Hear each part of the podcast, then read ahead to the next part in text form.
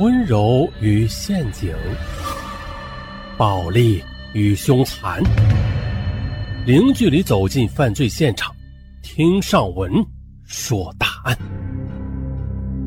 本节目由喜马拉雅独家播出。本期大案，咱们来说一起女研究生尖刀刺恩师，这是一起。让人深思的案子，先简单的介绍一下啊。说是二零零二年五月二十三日，南京市的一所著名综合大学内发生了一起伤害案。生物系的女研究生吴小丽用尖刀将自己的导师杨维勇教授严重的刺伤了，随即举刀自杀未遂。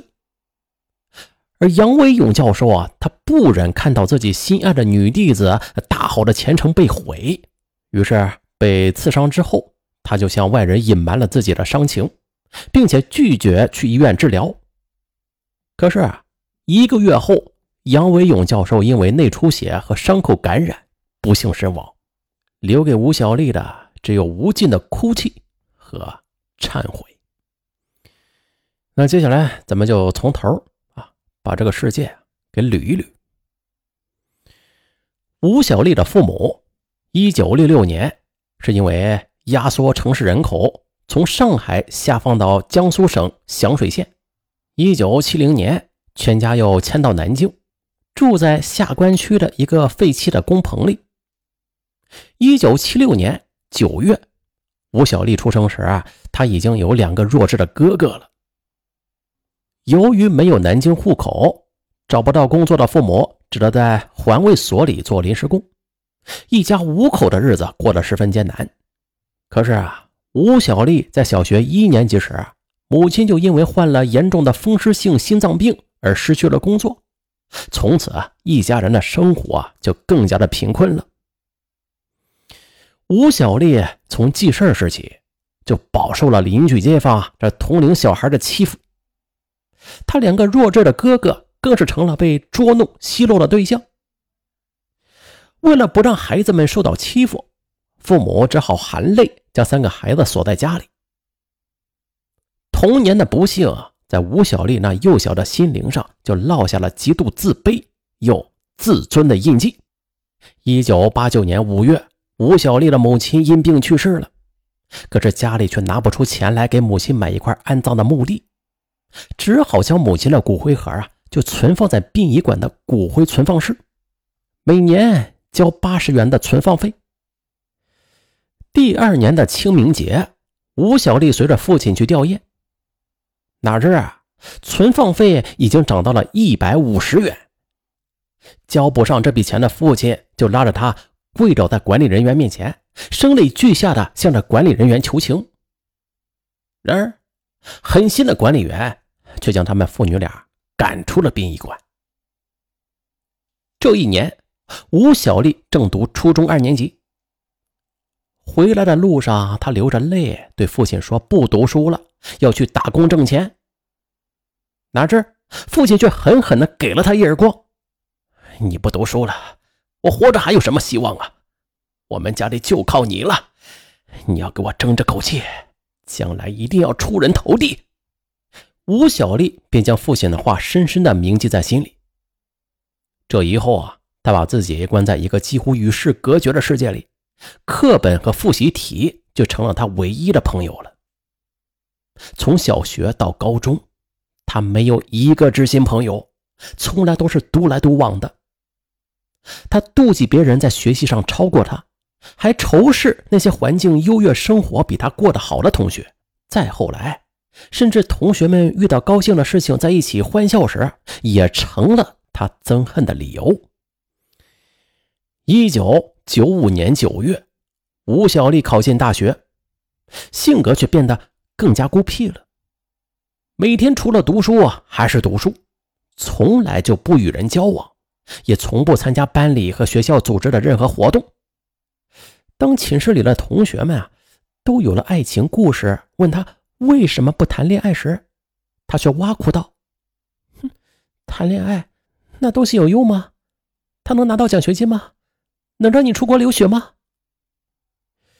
对于那些长得漂亮或者在学习上超过了他的女同学，他总是要找机会啊，将他们的化妆品和学习笔记本就扔到垃圾箱里，然后又若无其事的帮着他们寻找。就这样，妒忌、怨恨和自卑就将吴小丽的心结成了一块冷漠的冰，没有任何东西啊可以融化它。一九九八年六月，吴小丽以优异的成绩通过了毕业考试，又被免试录取为生物系的研究生，并且有幸的在颇有名望的杨维勇教授门下攻读生物专业的研究生硕士学位。而在杨维勇教授门下，还有一位与吴小丽同级的男研究生，名字叫肖志强。作为导师的杨维勇教授呢？他十分欣赏吴小丽的学习刻苦精神，但是教授却更加喜欢肖志强那灵活的学习方式和风趣幽默的性格。吴小丽，他害怕肖志强在学业上超过自己，就不止一次在导师面前，嗯，说肖志强的坏话，说他对生活玩世不恭，常借着谈恋爱为名玩弄低年级的女生等等。可是杨教授经过了解，发现他反映的很多事情都是属于子虚乌有的，便委婉的批评他说：“为人导师，我希望你们团结，相互尊重，以优异的成绩完成学业，这呀才是我最大的安慰。”后来有一回，这杨教授要吴小丽去资料室里翻译一份英文材料。杨教授则带着肖志强到实验室里边做生物基因实验。晚上，吴小丽啊就跑到肖志强的住所，逼着他将这次实验的程序和结果告诉他。啊，肖志强呢只好将实验笔记交给了他，可他仍然是看不明白。一直到了深夜十一点多钟了，他又去敲杨教授家的门，非要导师给他补回白天所缺的实验课。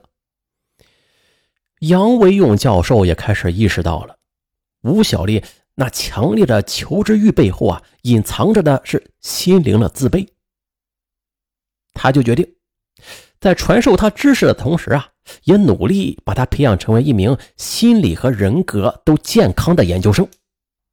于是，为了帮助吴小丽走出自卑的阴影，他就让自己的独生女儿君临和他交朋友。并且还在女儿的房间里又安置了一张单人床，以供吴小丽在学习晚了的时候不便回住所时使用的。而这正是吴小丽求之不得的。比她大一岁的君临待她就像是如亲妹妹一样，节假日和她一起出去玩，给他买衣服、买吃的。在杨教授一家的关爱之下，吴小丽的脸上渐渐的有了笑容。两千年的春节，君临买了一些礼品，随着吴小丽回家探望他的父亲。回来之后啊，君临流着泪向父亲讲述了吴小丽家的生活境况。善良的教授在听完之后，也是流下了同情的泪水。